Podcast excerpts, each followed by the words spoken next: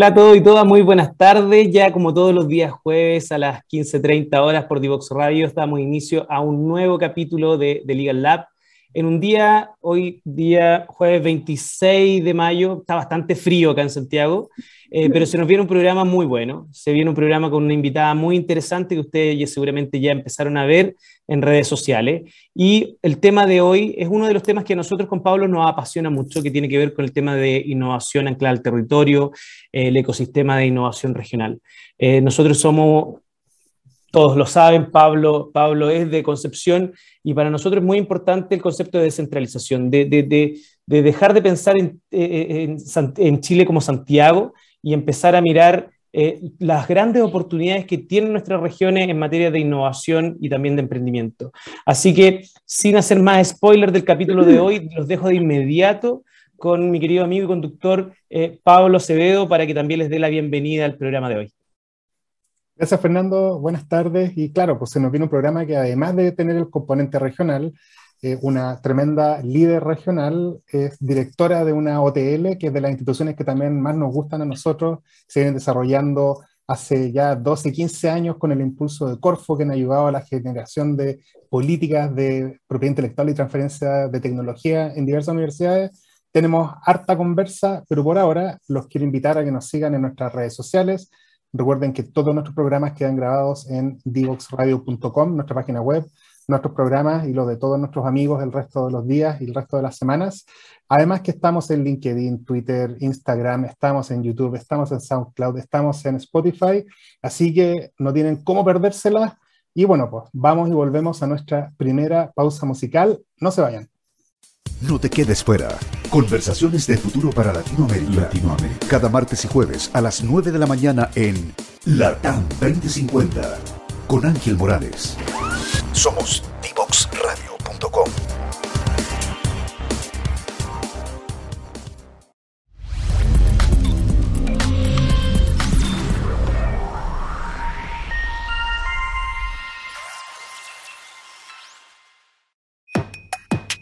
mayoría de los niños y jóvenes usamos el Internet para hacer las tareas, encontrarnos o jugar con nuestros amigos. Y a pesar de todas las horas que pasamos frente al computador y el celular, tenemos pocas destrezas digitales. Esto tiene que cambiar.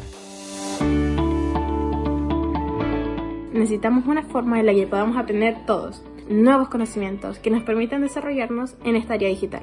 Que cada niño, niña y adolescente de Chile, sin importar su contexto, su ciudad o el tipo de escuela a la que vaya, tenga la oportunidad de saber cómo se hace una aplicación o cómo funciona el Internet.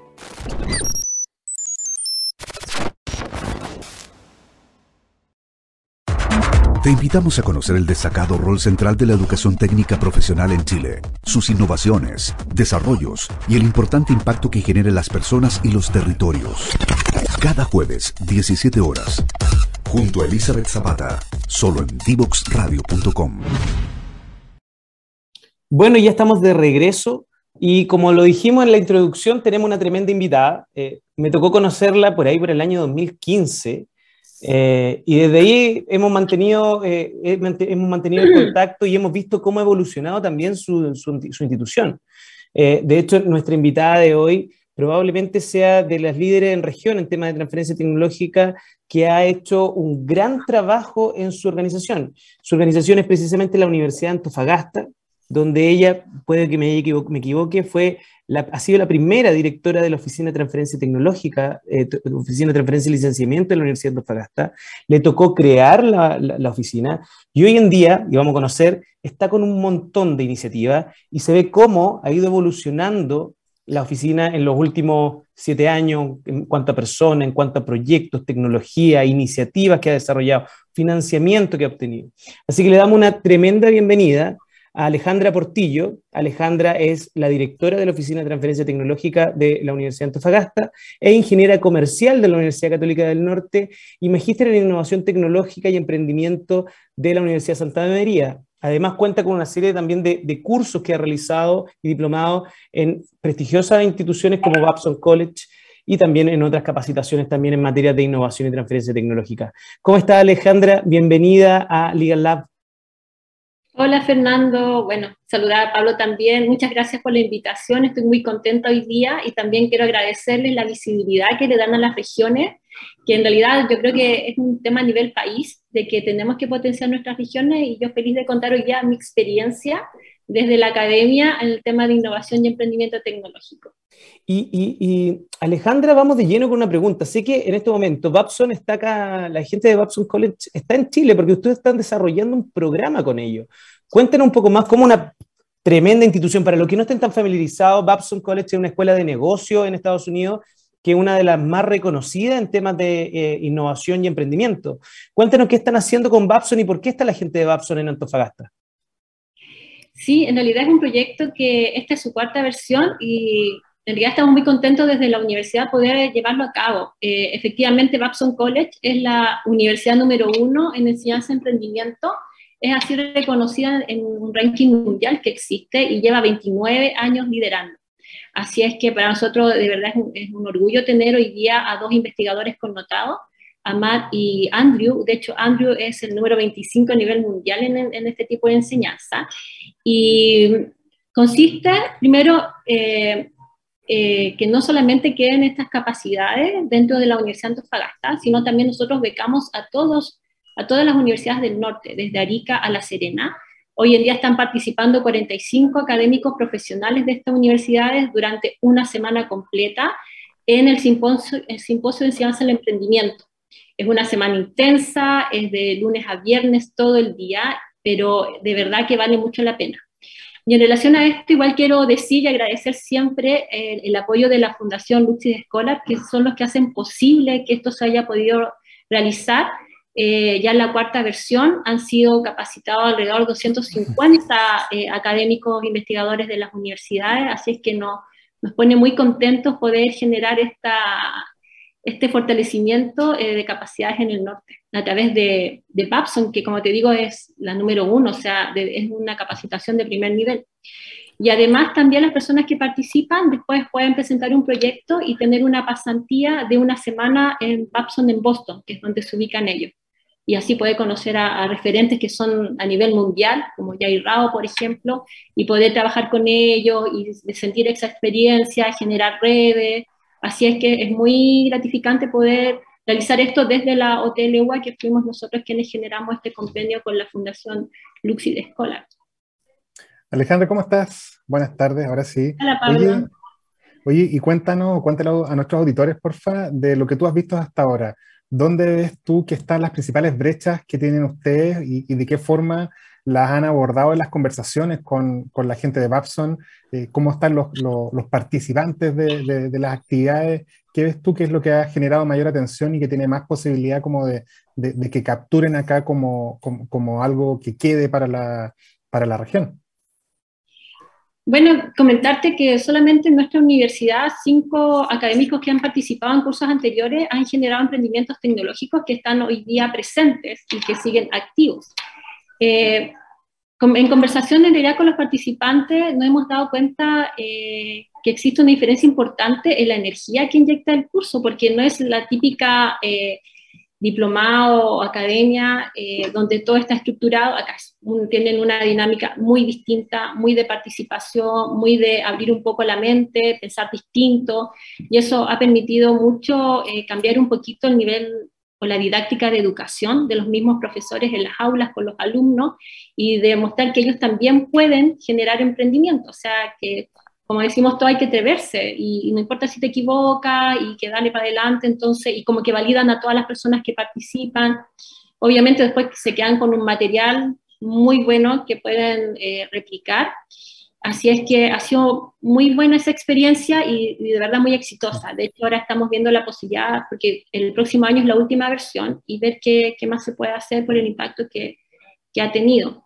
También eh, debo mencionar de que todas las personas que participan en, este, en esta capacitación después son parte de, los Luxus Scholar y acceden a una especie de LinkedIn eh, eh, que son solamente participantes a nivel mundial, porque ellos hacen distintas actividades a nivel mundial lo que te permite también postular a becas, eh, a generar redes, como te decía, entonces es como, es como bien completa la, la, actividad. Yo diría que es uno de nuestros principales hitos generados desde la región y para la zona norte.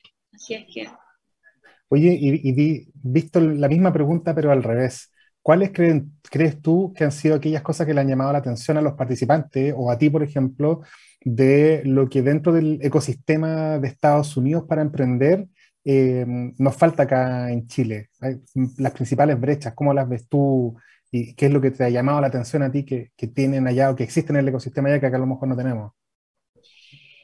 Mm, yo creo que es eso lo que mencionaba al principio, es un poco pensar distinto y hacer cosas distintas, más lúdicas, por ejemplo. Allá eh, tienen un stand-up eh, de pitch o, o, de ciencia, entonces hay un, hay un espacio donde tú puedes dar tu pitch y la gente va y se atreve y agarra el micrófono y da su pitch y todo y reciben retroalimentación o instancias donde van personas específicas donde te pueden ayudar.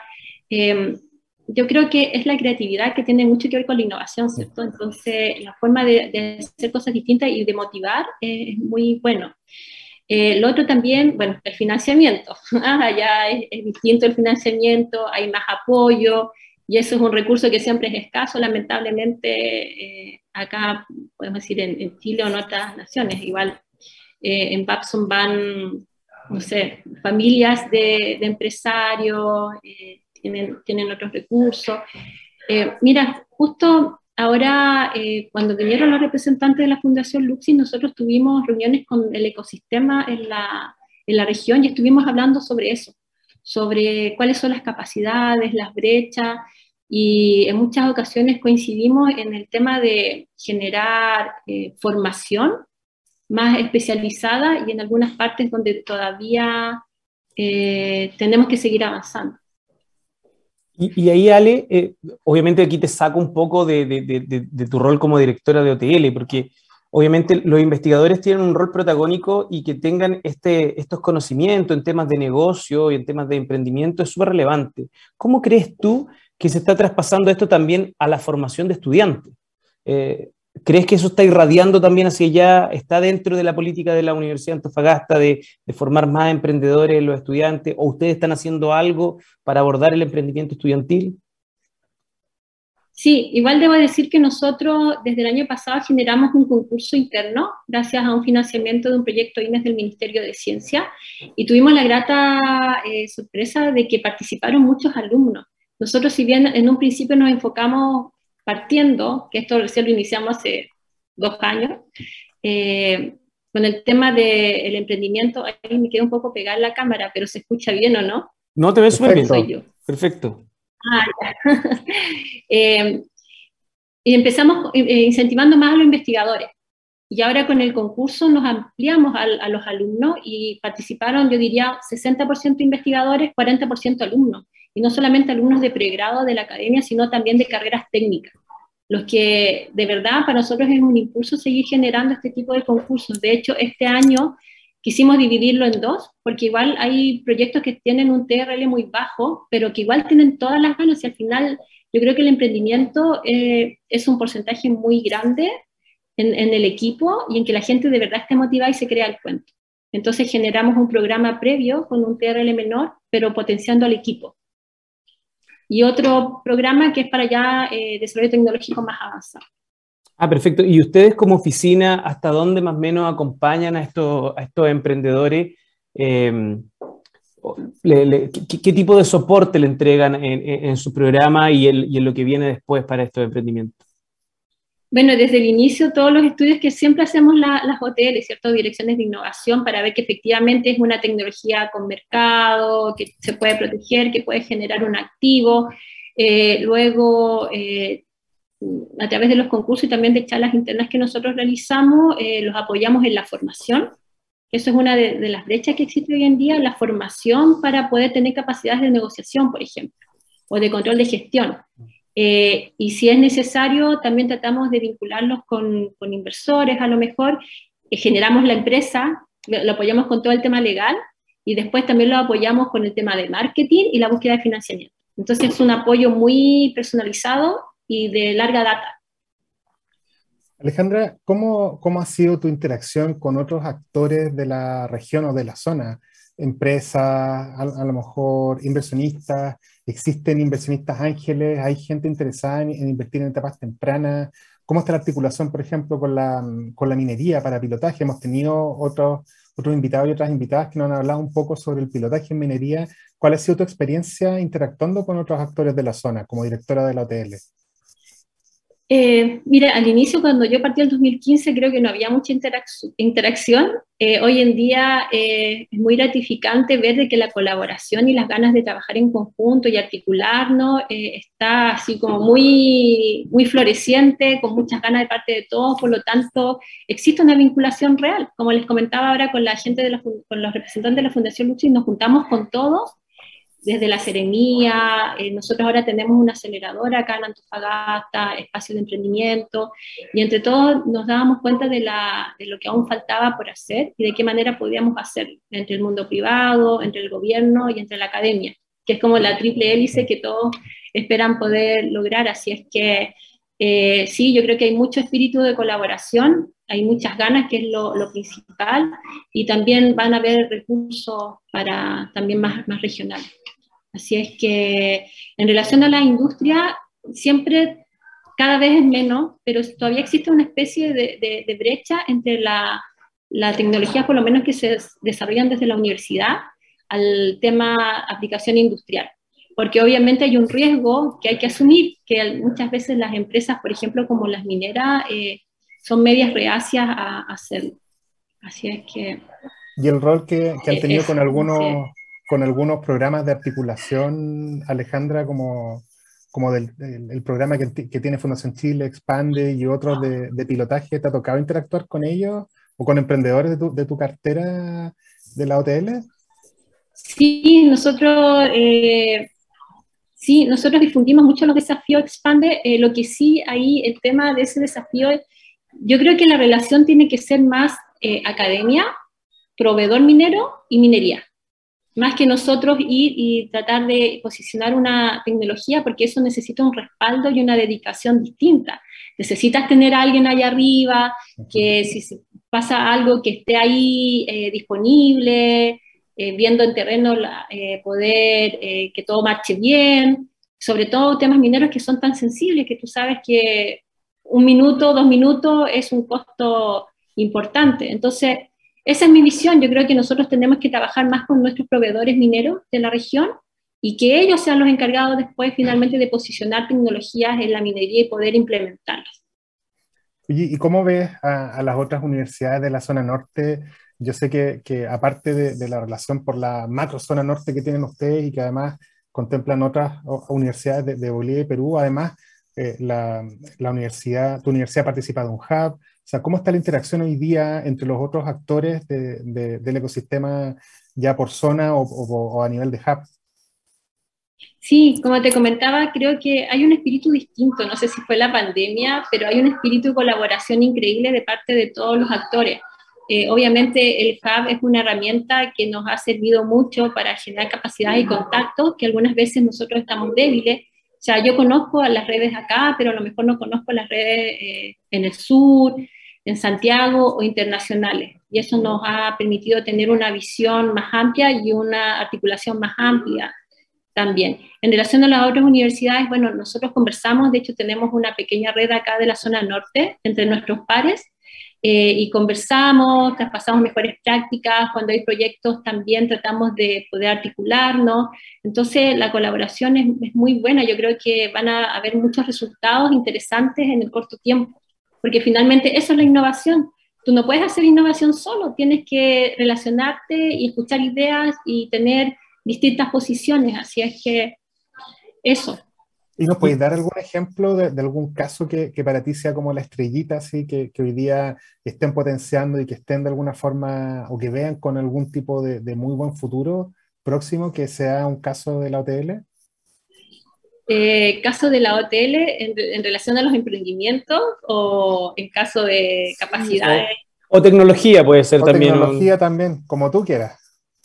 Sí, nosotros tenemos un portafolio tecnológico eh, donde, bueno, el año pasado tuvimos nuestro gran caso de transferencia tecnológica, que es de, acá lo, interesante es que de repente son tecnologías que los profesores llevan trabajando años, pero llega a la industria, te da una visión distinta y le, le encuentras la aplicación ahí inmediatamente. Lo que sí, esa transferencia se está haciendo con una empresa en Santiago que va a servir para la calefacción de hogares. y eh, nace de, una patente y ahora estamos con una cotitularidad. Así que para nosotros es un caso muy de éxito. De hecho, hubo una buena inyección de recursos hacia la universidad para que el investigador pudiera seguir escalando esta tecnología y ya está ligada totalmente a la industria. Así es que, y en relación a los emprendimientos, bueno, como les comentaba, tenemos tres emprendimientos que están vigentes, así es que estamos muy felices por eso. Y Ale, pregunta, tú ya llevas siete años aproximadamente en, en, la OTL, te tocó liderarla a partir cuando no, no, había mucho en la universidad todavía en materia de transferencia tecnológica, no había en política. ¿Cómo has visto tú la evolución, no tanto de la OTL, sino de tu universidad respecto a la importancia de la innovación y transferencia tecnológica? Y el emprendimiento, evidentemente. Sí, ha sido una evolución eh, muy rápida. Eh, efectivamente, yo en 2015 cuando llegué no había nada. De hecho, había un cierto, eh, no sé si decir rechazo al tema de, bueno, como todos los que hemos trabajado acá, Fernando, tú debes saber muy bien el tema de las patentes en comparación con los papers. Eh, pero finalmente yo creo que si uno eh, realiza el trabajo y tú demuestras que realmente todos tenemos que ir en beneficio de nuestra institución, de nuestra comunidad, y mostrando eh, casos de éxito, eh, yo creo que puedes generar las confianzas necesarias. Así es que sí, yo cuando llegué tuve que generar procesos, reglamentos, eh, generar confianza, eh, convencer a nuestros investigadores que también existía un camino paralelo que no era excluyente generar paper generar patentes, que había una posibilidad de, de generar recursos a través de las transferencias tecnológicas y así fuimos creciendo. Yo inicié con tres personas el equipo, hoy somos 15. Eh, tenemos eh, la característica también de nosotros que igual hemos podido apalancar recursos y hemos sido autofinanciables de cierta medida. Eso también es, es, bueno porque finalmente tú muestras que tienes la capacidad de, de, traer recursos. Hemos podido traer recursos para la investigación de parte de privados. Eso también es importante y tú sabes que es un poco difícil lograrlo, sobre todo en regiones. Eh, hemos sido reconocidos en los rankings eh, nacionales, por ejemplo, en Universitas, que salió el año pasado, fuimos séptimo en innovación a nivel nacional, en el ranking Chinago, por INAPI, entonces yo creo que sí, ha sido de verdad un crecimiento muy bueno y siempre seguimos apostando a más. Esto es como de nunca parar, ¿cierto? Es como que tú empiezas y así como que, ah, se puede hacer esto y vamos avanzando. ¿Y, y, y cuáles son los próximos, así rápidamente antes de irnos a la siguiente pausa, cuáles son los grandes desafíos que tienen ahora como, como, como universidad y como TL? Nosotros asumimos hace poco, gracias a un proyecto género que nos adjudicamos el año pasado, de hecho, debo decirlo, fuimos la única universidad de la zona norte que nos adjudicamos el proyecto INE Género y fuimos eh, la primera ahí con, el, con la calificación a nivel nacional. Y eso obviamente es un desafío importante, generar eh, la disminución de brechas de género en I más D más I más E. Así es que eso está alojado dentro de la OTL, estamos formando en este momento y también volver a concientizar, sociabilizar, generar reglamentos y políticas, pero que al final es algo necesario. Como dices tú, es un círculo de nunca acabar, ahora evangelizar y generar cultura en torno a, la disminución de las brechas. Pero van, vámonos de inmediato a una nueva pausa musical para retomar nuestra conversación con Alejandra Portillo. Así que espérenos, nos vemos en breves, quédense con un video y volvemos nuevamente con Legal Lab. Descubre las alternativas que ofrece el mundo digital para tu desarrollo profesional. Marketing digital, análisis de datos, ciberseguridad, cloud computing y mucho más. Todos los miércoles a las 17 horas junto a Catalina Becio y sus invitados solo por divoxradio.com.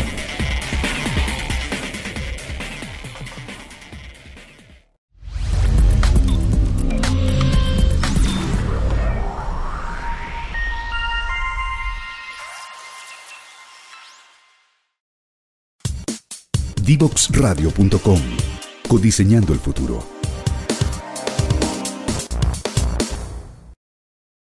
Y ya estamos de vuelta, se nos pasó volando la pausa, espero que hayan disfrutado esa canción. Y bueno, pues tenemos a Alejandra Portillo, directora de la OTL de la Universidad de Antofagasta. Oye, vamos a entrar a un tema que tú mencionaste tangencialmente, que es el tema de género, que nos interesa mucho acá con Fernando y que de hecho cuando tuvimos a una de nuestras primeras invitadas hablamos del programa Inés, que, que fue justamente la directora de la NID en esa época. que ahora está en otra pega, ¿cierto? ¿Cómo ves tú que ha, que ha evolucionado, si es que ha evolucionado, el tema de brechas de género en el norte. O sea, tú estás hoy día dentro de las industrias que están en Antofagasta, me imagino yo que con un montón de desafíos y además con algunas trabas culturales y otras eh, que van de la mano con brechas de género. ¿Qué, ¿Qué, es lo que nos puedes comentar al respecto, Alejandra? Bueno, eh, yo creo que se ha dado un gran avance solamente por el hecho de visibilizar el tema que existen brechas de género. O sea, yo creo que es muy distinto pensar de que existe algo cuando realmente tú lo ves, analizas y ves las cifras. Eh, en el tema academia, bueno, salió la política de género que impulsó el ministerio y, me parece que está muy bien porque ya se está empezando a posicionar, es distinta ya eh, cómo se plantea este tema, ya, por ejemplo, eh, las bromas o cosas así están, no son bien vistas cuando hay un tema de, discriminación. Eh, lo mismo ocurre, bueno, en la universidad, en las mineras también hay una fuerte política también de género en las contrataciones, en el 50-50, así es que creo que es un tema que se impulsó rápidamente y que ya está generando un cambio. Em, yo creo que es común porque igual las mujeres tenemos otra, otra visión distinta a los hombres. No creo que sea una competencia, sino un complemento. Así es que me parece muy bien que exista la equidad de género en tema trabajo, en las oportunidades, bueno, a nivel salario. Yo nunca, debo decir que a mí nunca me tocó vivir alguna discriminación por ser mujer, pero sí hay muchas mujeres que fueron discriminadas durante un tiempo, eh, como te comento, nivel salario, haciendo el mismo trabajo o las oportunidades que te podían dar. Pero hoy la región efectivamente, como, te digo, tiene, eh, yo creo que cada vez menos brecha de género, eh, lo cual es muy importante destacar. ¿Y, cómo has visto, además, en relación al mismo tema, los nombramientos que se han hecho recientemente por la autoridad en relación a personas que están más vinculadas al ecosistema de innovación y emprendimiento en cargos que antes no eran considerados directorios de empresas públicas, ¿Y, qué te parece a ti cómo, cómo, se está abordando eso? Y ahí te voy a comentar el, tema que también obviamente ha sido hiper polémico del nombramiento fallido de nuestra eh, colega, además de la radio, que, que, tuvo un, un, un, mal pasar ahí, una, un pésimo criterio, pero bueno, que es Pamela Chávez en el directorio de Codelco. ¿Cómo, cómo, cómo crees que impacta todo esto y, todo lo que está pasando? Así que me quedé pegado. No, Puede, pero, pero se te escuchó perfecto. Em, no quiero poner, no, no, quiero que nos pongamos tan así como graves y serios, pero ciertamente que es un tema que yo creo que nos pegó a todos y, y, que, y, que, denota un poco de que a pesar de las buenas intenciones, todavía hay trabas incluso de, de orden legal o administrativo que, que, perjudican no solamente en relación al enfoque de género, sino que también de regiones. Sí, voy a partir contestándote la primera pregunta y luego vamos a hablar sobre el caso de, Pamela, ¿cierto? Eh, a mí me parece excelente de que se potencie el liderazgo femenino. Como te digo, creo que tenemos visiones distintas, así como típico que eh, no sé, vemos cosas a lo mejor donde de repente la mentalidad de los hombres no la ven o eh, podemos resolver cosas de distinta manera. Me parece muy bien, de hecho me acuerdo que alguien me comentó hoy como que se fueron al chancho, así como que hay, no hay equidad porque hay más mujeres y realmente si hubieran sido más hombres nadie hubiera dicho nada. Entonces creo que nosotros tenemos que ganar terreno donde teníamos... Eh, un poco habíamos sido desplazadas, por lo tanto me parece muy bien de que si hay más puestos femeninos, bien. O sea, es lo mismo como si fueran más puestos masculinos, no sé si me explico. Por supuesto. Y el, caso, bueno, de Pamela Chávez, que todos conocemos y todos lamentamos porque realmente ella tenía todas las capacidades para asumir ese puesto en el directorio. Sin embargo, eh, yo creo que igual permitió visibilizar y darnos cuenta de que hay cosas que hay que cambiar. O sea, yo creo que después de esto va a haber un quiebre y se van a reestructurar muchas posiciones o muchos cargos que de repente te piden, como en este caso, un semestre más, cuando realmente lo que tiene que pesar es el currículum y la experiencia. Entonces, si bien fue algo muy lamentable, eh, yo creo que obviamente a mí me hace admirar aún más el trabajo de Pamela porque estas son las cosas que finalmente te van eh, perfilando y te van eh, dejando, o sea, siendo un referente, ¿ya?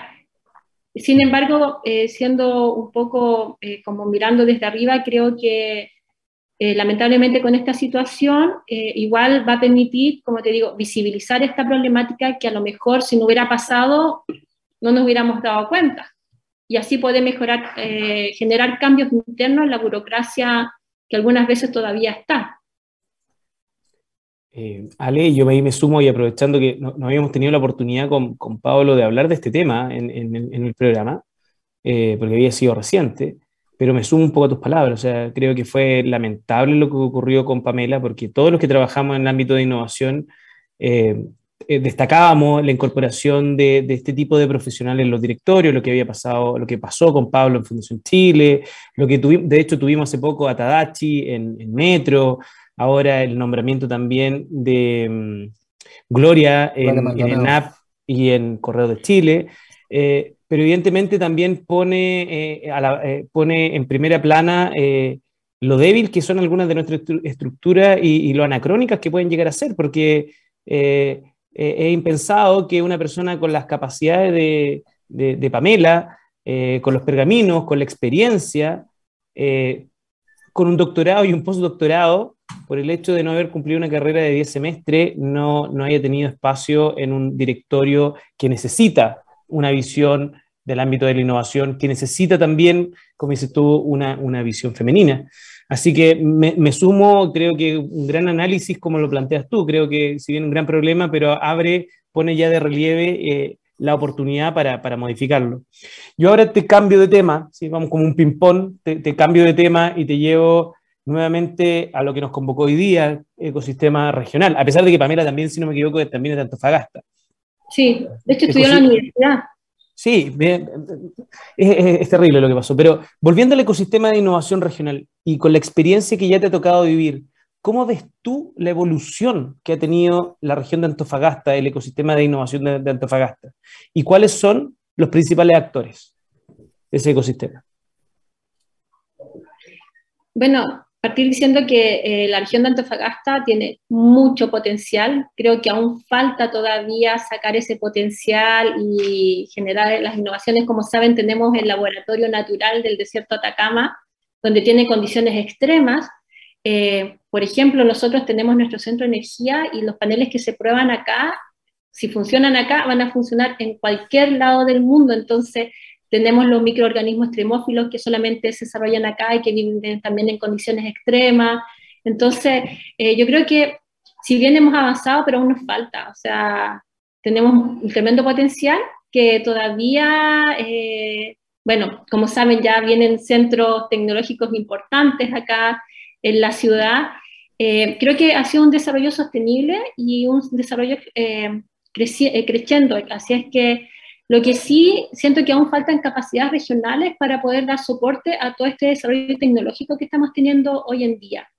Así es que esa es como, como mi mirada, pero sí, indudablemente eh, ahí se han hecho mesas de conversación que antes no existían entre la industria, entre el sector privado, asociaciones gremiales, eh, la academia, el gobierno, eso antes no se daba y desde hace un tiempo ya se están dando y hemos podido conocernos, mirarnos a las caras, aunque sea por Zoom algunas veces, pero viendo nuestras necesidades y de qué manera podemos eh, hacer sinergia. Así es que eh, siento que hemos avanzado, pero falta, falta todavía eh, seguir en ese camino y potenciarnos aún más.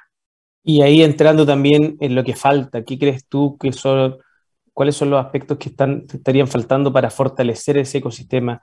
Y más inversión, más proyectos,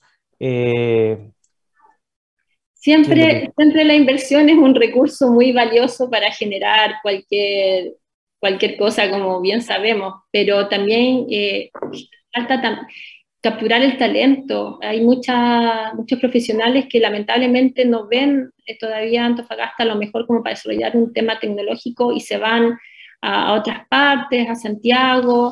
Eh, siento, como te decía también, que a lo mejor hay proveedores que necesitan eh, sofisticar un poco más su, su, negocio y enfocarse también en el desarrollo tecnológico que está creciendo mucho con estos proyectos que, como te digo, que se están, como el ITL, que se van a generar acá, eh, no sé, Atamusté y otros más, el de, la, de, la, construcción también que, que se quiere ampliar un poco a regiones. Entonces tenemos, siento que tenemos que que potenciar las capacidades, generar estabilidad acá para que la gente se quiera venir y se quiera quedar. Como saben, Antofagasta no es una ciudad barata.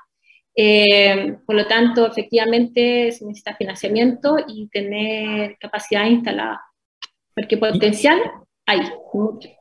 Y ahí, tomando, y esto eh, preguntando tu opinión personal más que nada, eh, porque no hay, no hay regla en esto, ni, ni, recetas mágicas, pero algo que, que, por lo menos los que trabajamos en temas de gestión de innovación, siempre, siempre nos, nos preguntamos, tenemos mucho talento, tenemos muchas capacidades, eh, está, este, está medido de que nuestros investigadores, nuestros doctores son eh, reconocidos internacionalmente.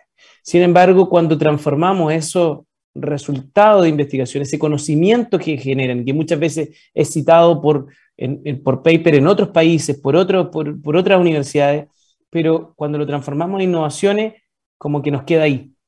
Tú diste delante una frase que decía, cuando después lo llevan a la industria, tienen que cambiarlo, aplicarlo y ahí avanza más rápido. ¿Por qué crees que esas capacidades, ese talento, cuesta transformarlo finalmente en una innovación que sea más, más palpable para todos nosotros?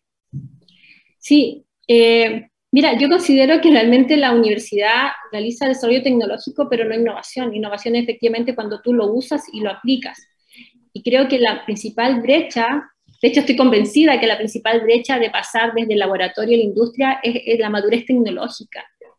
Como les decía al principio, nosotros llegamos con suerte a la universidad a un TRL4, eh, y de ahí no hay más, y no hay recursos, no hay donde manufacturar, no hay donde a lo mejor hacer ese escalamiento, eh, que, que, la empresa diga, ya, fue probado, ok, por ejemplo, las mineras usan tecnologías que ya tienen que estar probadas, ultra probadas, porque ellas no van a correr el riesgo de tener una para o algún problema, entonces eh, aún falta, y, y, siento que el financiamiento en esa área no, no, no llega, no llega y no tenemos muchas posibilidades porque en algunos financiamientos tienes que estar en nivel laboratorio, y otro financiamiento ya tienes que estar facturando. ¿Y qué pasa con ese limbo que existe en que ya tienes una tecnología, pero no has facturado todavía? Entonces, yo creo que ese es un, un problema muy, y que no solamente nos pasa a nosotros, sino a todas las universidades. Oye, Alejandra, creo que te lo había preguntado, pero creo que pasó colado entre otras preguntas que te hice. Y a nivel de financiamiento privado para los proyectos o en relación a lo que está saliendo de la OTL, ya sea redes de inversionistas ángeles o inversionistas ángeles, industria privada, eh, ¿tienen eh, desarrollado algo o ves tú que eso sea una necesidad, por ejemplo, como estimular el nacimiento, la articulación de una red de inversionistas ángeles o que la industria derechamente invierta o co-invierta en proyectos ya no en etapa de I+D, a lo mejor como los antiguos FONDEF, pero en etapa de validación, de escalamiento? ¿Qué, de todas maneras, son súper necesarios los inversionistas ángeles porque no solamente te entregan financiamiento, sino también experiencia, que es lo que algunas veces falta, y redes, que es lo que falta en un emprendimiento que están haciendo. Eh, y además que, bueno, ah, creo que ahora Corfo está pensando en generar algún financiamiento para riesgo, pero eh, como te digo, es muy competitivo Corfo, es muy competitivo, a mí eh, no, no da cabida a todo y hay tecnologías que quedan en el limbo, siento yo. Entonces, el tema de los inversionistas ángeles, eh, para mí es un camino muy viable que permita levantar estos emprendimientos, estas tecnologías, eh, no solamente, como te digo, con el financiamiento, sino con la experiencia y la expertise que te pueden dar. y una, una pregunta, Alejandra, que, que, hemos, que ha sido tema súper eh, polémico, que no es la intención obviamente causar polémica, pero si un, si un privado quisiera o un profesor quisiera emprender en base a un proyecto de la universidad, las políticas de la OTL, eh, ¿cómo le asignan de alguna forma la propiedad? ¿En qué porcentaje a, la universidad retiene un, porcentaje relevante, menor o solamente licencia? Cuéntanos un poquitito ahí. ¿Tienen la universidad política sobre empresas de base científica tecnológica universitaria? Tienen las mejores políticas, Pablo. Fernando nos apoyó ahí desde el inicio. Eh, sí, en realidad nosotros tenemos un reglamento interno, pero obviamente las tecnologías por ley son de la universidad. Eh, nosotros no, no, pedimos participación en esos emprendimientos que se generan. Sí existe un problema, y que yo cada vez que puedo lo digo, en relación a las universidades estatales, que nuestros emprendedores no pueden tener más de un 9,9% de participación en esa futura empresa. el estatuto administrativo. claro, con los estatutos administrativos, cosa que no tienen, por ejemplo, las universidades privadas. Y obviamente tener un 9,9% de una empresa que tú generaste la tecnología eh, no es muy, no, no, te genera un incentivo muy grande. Sin embargo, igual nosotros hemos podido generar emprendimiento con ese conocimiento de parte de los investigadores. Eh, y en relación a eso, los royalty, eh, nosotros podemos generar royalty ya sea por ser inventor, UA, o ya ser emprendedor, pero tiene que decidir una de las dos formas, no pueden ser de las dos, de las dos maneras. Y por lo general, o sea, yo creo que acá lo que, lo que falta es encontrar a ese match de ese empresario o esa persona que quiere invertir para que tome este emprendimiento y muchas veces el investigador lo que quiere es seguir investigando. Mm. Eh, hay muy pocos investigadores, por lo menos en nuestra universidad, que tienen ese espíritu de emprendimiento y que después quieren seguir con su empresa y a lo mejor dedicarse a eso y no dedicarse a la investigación. Entonces, eso, eh, nosotros apoyamos mucho los emprendimientos, nos parece que es un mecanismo que el país necesita para esta famosa diversificación eh, económica que todos buscamos y dejar de producir cobre y generar economía de conocimiento. Así que la Universidad de Antofagasta siempre ha apoyado mucho el emprendimiento desde la OTL y como te digo, damos todas las posibilidades, todo el acompañamiento eh, para que se generen efectivamente y después continúen en el tiempo. Oye, Ale, una pregunta, la hemos hecho con distintos matices, pero es bastante típica, si tuvieras como una, una, varita mágica, eh, eh, pensando que tiene una varita mágica. Eh, muchas personas que hemos entrevistado de la región, de hecho la otra vez tuvimos también a Cintia de Siptemín, eh, y otras personas también eh, nos dicen, claro, el gran dolor que a veces tiene Antofagasta es que parte importante del PIB se produce ahí, pero se va de ahí. Si tuvieras esa varita mágica y tuvieras que diseñar una política pública, ¿cómo tú estimularías que el mayor desarrollo de riqueza se genere precisamente, se capitalice dentro de la región? Vinculado a innovación, evidentemente.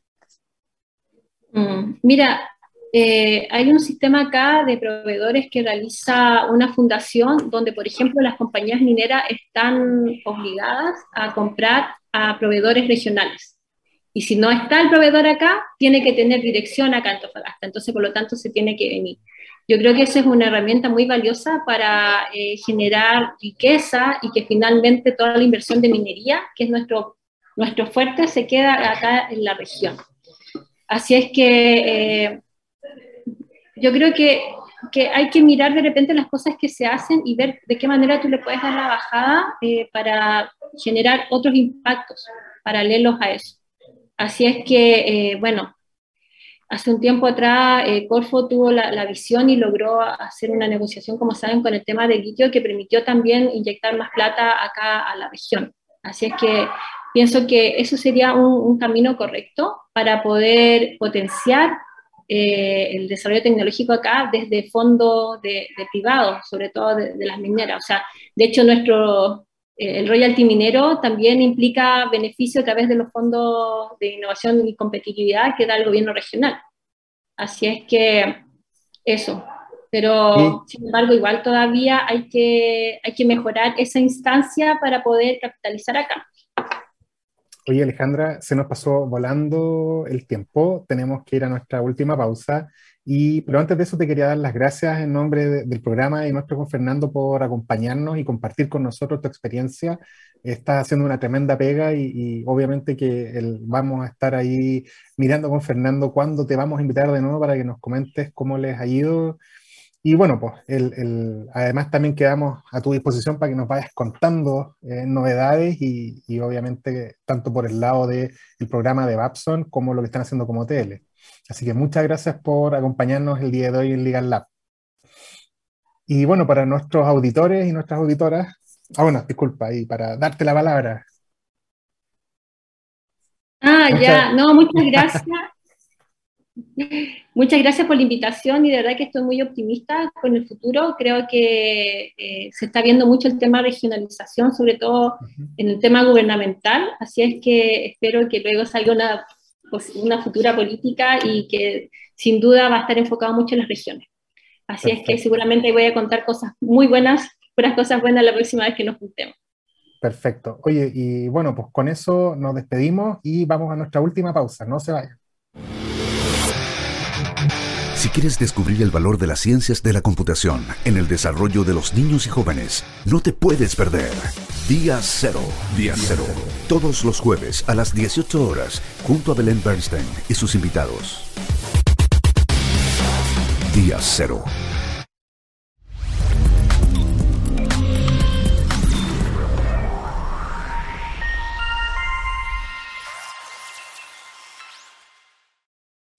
No te quedes fuera. Conversaciones de futuro para Latinoamérica. Latinoamérica. Cada martes y jueves a las 9 de la mañana en Latam 2050 con Ángel Morales. Somos divoxradio.com. Ya estamos de vuelta a nuestro último segmento. Tuvimos una tremenda invitada, Alejandra Portillo, directora de la OTL de la Universidad de Antofagasta. Oye, eh, Fernando, me quedo muy contento ahí de conocer todos los desafíos que, han podido enfrentar, cómo la OTL se ha desarrollado, la interacción con otros actores del ecosistema, el programa de Babson, que, yo he sabido que, ha sido muy bueno para la generación de capacidades locales. Y bueno, pues los desafíos que nos decía ella, yo veo ahí el, tema del financiamiento privado, del involucramiento de potenciales ángeles, de la industria privada, para promover el emprendimiento local como un tremendo desafío. Si al final del día nosotros hemos visto que hay actores que, han partido como proveedores de la minería 10, 15 años atrás, hoy día son de, ¿cómo se llama?, de gran capacidad y nivel mundial. Así que obviamente que quién mejor que la tecnología nacida y de alguna forma fomentada desde la universidad, de los que más saben. Y bueno, pues aquí el clave en esto las políticas universitarias, clave en esto los actores y, creo que tenemos una muy buena representante desde el norte para contarnos qué es lo que está pasando. Ya hemos tenido al, al, programa de, de, proveedores de la, de la del fue Antofagasta Mineros, si no, si no me equivoco, que me perdonen si me equivoco, pero sí. Sí, fue AMSA, sí. Y Ciptemin tuvimos. Y Ciptemin también, así que imagínense, tenemos acá la visión, quizás nos falta a lo mejor buscar la visión de la inversión privada. ¿Existirá ese ángel en el norte? De hecho, tuvimos también a, Juan de Magical Startup, que ellos están armando el programa de aceleración de, de, en Antofagasta. Así es, pues. así que bueno, pues, hartos desafíos, eh, muy buena entrevistada. Y Fernando, te paso a ti para que hagas el cierre. Sí, eh, solo sumar un, un solo aspecto. Eh, conozco a, a, Ale desde, desde, el 2015, cuando ella comenzó, y es un gran ejemplo de cómo una OTL evoluciona. Eh, hay, hay muchos detractores también, que, es válido del, del, sistema de la OTL y de que el Estado haya apoyado la creación de esta oficina. Eh, pero sin embargo, creo que hay una visión demasiado cortoplacista y muy centrada en cuánta licencia sacó, cuánta transferencia hizo, que evidentemente es uno de los factores por los cuales se tiene que medir una oficina de transferencia. Pero aquí hay unos spillover o unos complementos que son muy interesantes. Eh, fortalecimiento del emprendimiento estudiantil, impulsándolo traer a Babson a enseñarle a los profesores eh, sobre emprendimiento, que también después irradia hacia la misma formación de alumnos. Eh, el, financiamiento privado que obtiene la OTL para ir desarrollando nuevas iniciativas. Y así suma y sigue. Entonces, no hay que medir una oficina de transferencia tecnológica solamente por el número de licencia o el número de patentes que genera. Creo que es una visión muy reduccionista, sino más bien por el impacto que puede generar en un ecosistema en este caso en el ecosistema regional de Antofagasta. Bueno, nos vamos, nos vemos la próxima semana. Como siempre les recordamos seguirnos en nuestras redes sociales, eh, LinkedIn, Facebook, eh, Instagram, Twitter, y también recordarles a aquellos que no pueden ver nuestros programas en vivo que quedan disponibles en YouTube, Spotify y también en la página de nuestra, en SoundCloud y también en la página de nuestra radio, www.divoxradio.com. Nos vemos, nos vemos la próxima semana. Así que hasta luego, que tengan un muy buen fin de semana a todos.